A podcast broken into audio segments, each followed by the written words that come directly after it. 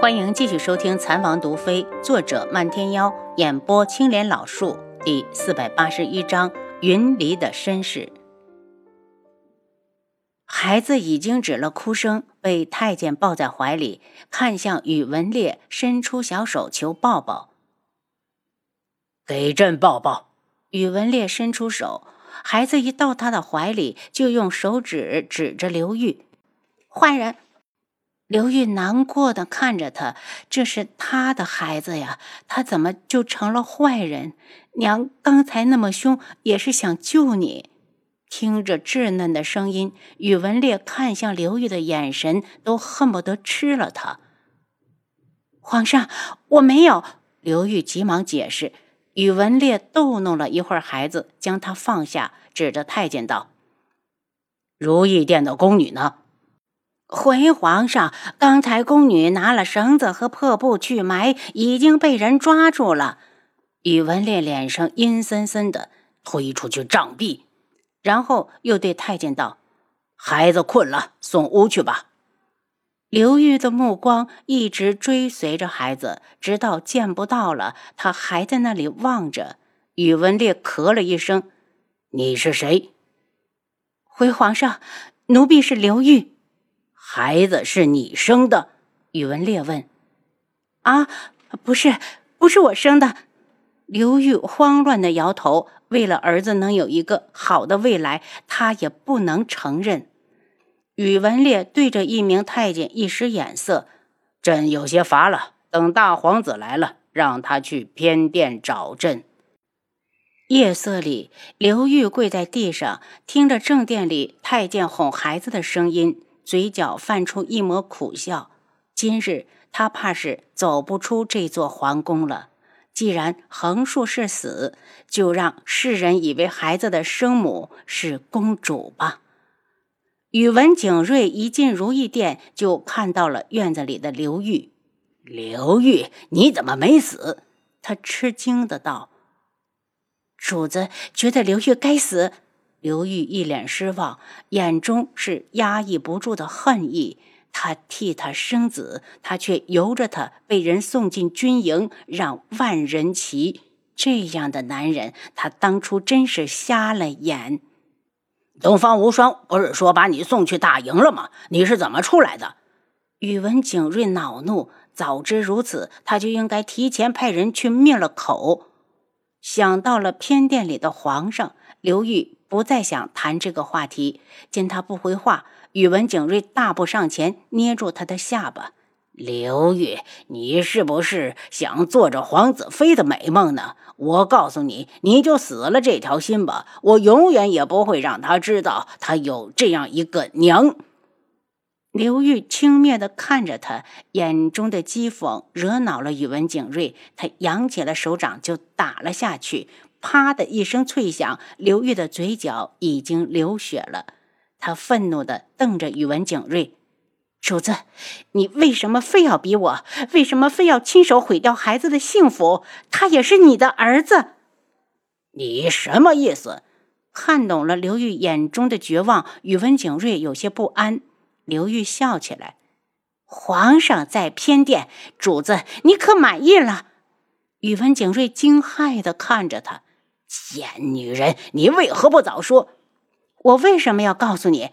刘玉眼中是噬骨的恨意。他在军营里最恨的人不是楚清瑶，不是无双，而是亲手把他推向地狱的主子。他曾经发誓，有生之年一定要报复他，要食他的肉，喝他的血。既然他逃了出来，宇文景睿，我们一起下地狱吧！你给我等着！听说父皇在偏殿，宇文景睿哪敢再耽搁，赶紧硬着头皮进去，忐忑地跪到地中间。儿臣见过父皇，父皇金安。宇文烈把手边的茶盏砸到了他眼前。金安，你个孽子，你让朕如何能安？你竟然饥不择食，让下人替你生了孩子。宇文景睿，你真是太让朕失望了。父皇，那只是个意外，那个女人太有心机了。宇文景睿连大气都不敢喘。他去了金营又是怎么回事？你给朕从实招来。你所说的每一句话，朕都会查实。宇文烈眼中带着厌弃。一个女人被送去军营，用脚趾头想也知道干了些什么。一想到他宇文家的血脉竟是由一个娼妓生出来的，他就恨不得掐死眼前的孽子。楚清瑶在殿顶听了一会儿，觉得好没劲，刚要示意七伤可以撤了，就觉得眼前人影一晃，淡淡的冷梅香扑鼻而来。他一喜，无双，阿尤，你在上面等着看好戏。屋内。宇文景睿神思一转，父皇是儿臣得罪了九月国的东方无双，就是他抓了刘玉，把他送去了九月国的大营。无双无视院中的太监和刘玉，从容的进了偏殿。东方无双见过皇上，家父让无双代他向皇上问候。宇文烈脸一沉，东方无双，你这是在强闯我苍隼国皇宫。皇上误会了，我并没有惊动任何人，算不得强闯。无双淡然轻笑：“本太子前来是想和皇上澄清一下误会。当初我之所以把刘玉抓去军营，实在是因为他说这个孩子是本太子的。”东方烈脸色大变，怒气冲天的瞪向宇文景睿。你给朕说实话，那孩子到底是谁的？父皇，千真万确是儿臣的。当时儿臣……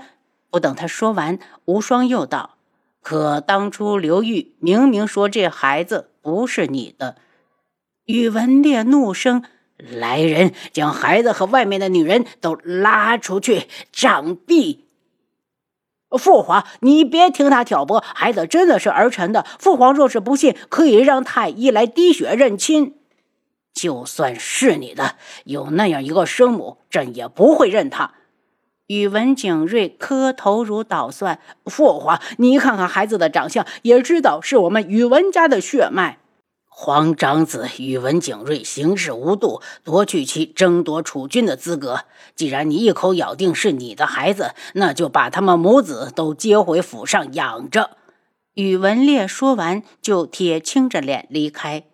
走到外面，才记起屋里还有一个无双，冷声道：“无双太子，朕这皇宫可不是你九月国的热炕头，你想来去自由。来人，把他给朕拿下。”无双身影一晃，已经到了楚清瑶身前，拉起他就走。等宇文景睿出来时，连七伤都走得无影无踪，气得宇文烈指着他的鼻子，把他臭骂一顿。回到宅子里，楚清瑶道：“无双，你怎么来了？我把手头上的事处理完了，就想着来看看你。”无双露出一抹纯粹的笑容，让人觉得很舒心。无双太子，你们军营的士兵也太弱了，竟然能让刘玉一个弱女子逃出来。七伤不屑的道：“说的也是，回去后本太子一定要好好的操练操练他们。”无双神情一冷：“他在军营里装疯，所以大家都放松了警惕。”阿尤，你怎么料到宇文烈会在晚上去看孩子？无双不解的问。是我让人扮成宫中的下人，故意将皇上引过去的。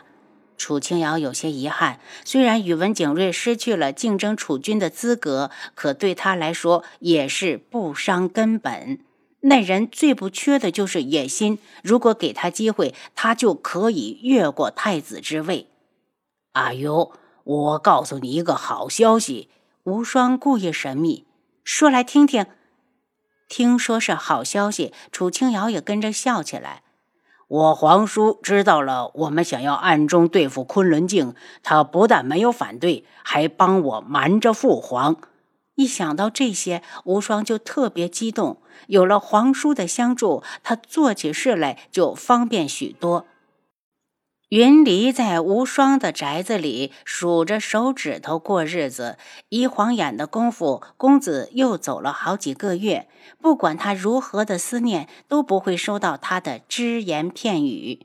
这座宅子里的下人都把他当成了主子，按理说他应该过得很开心，可他就是郁郁寡欢，欢喜不起来。可能他真的是太想公子了。纠结了半个月后，他终于做出了个决定，他要再次出发去找公子，怕让公子知道会阻拦他。他走之前，连解忧阁的江远都没说。和上次一样，他依然选了个商队，女扮男装，跟他们前往九月国。眼看着离九月国越来越近，他的心也一天天激动起来。此时的他已经忘了公子上次看到他时的恼火表情。这一天，他们行到一座山脚下，从山上突然冲下来一群强盗，见人就砍，见货就抢。好在他机警。在中了一刀之后，立刻倒在地上装死。等强盗们把货物洗劫一空，满载而归的上了山，他才趁着夜色逃走。因为伤口没有包扎，他跑着跑着就晕倒了。再醒来时，发现是一位慈眉善目的老人家救了他。姑娘，喝点水吧。老人家把水袋递给他，谢谢。他的嗓音有点哑，喝了几口后觉得舒服多了。老人又把烤好的兔肉递过来，吃几口才有力气赶路。云离还想着见公子，接过来就一口一口的吃着。见他吃完，老人把手伸过来，只见他手心里躺着一块碧绿的玉佩。姑娘，这玉佩是不是你的？云离一惊，这玉佩跟了他十几年，从他有记忆起就戴在身上。老人家，此玉正是小女子的，是何人所赠？云离有些悲伤，是我娘，因为当时我年纪小，记得模模糊糊，后来我就一直带着她。你娘呢？她现在在哪儿？老人有些激动。她早不在了。云里眼含热泪。当年他才四岁，很多事情都记得模模糊糊，只知道他娘死了，然后他一个人坐在屋子里哭。后来公子来了，替他葬了亲娘，又带他离开。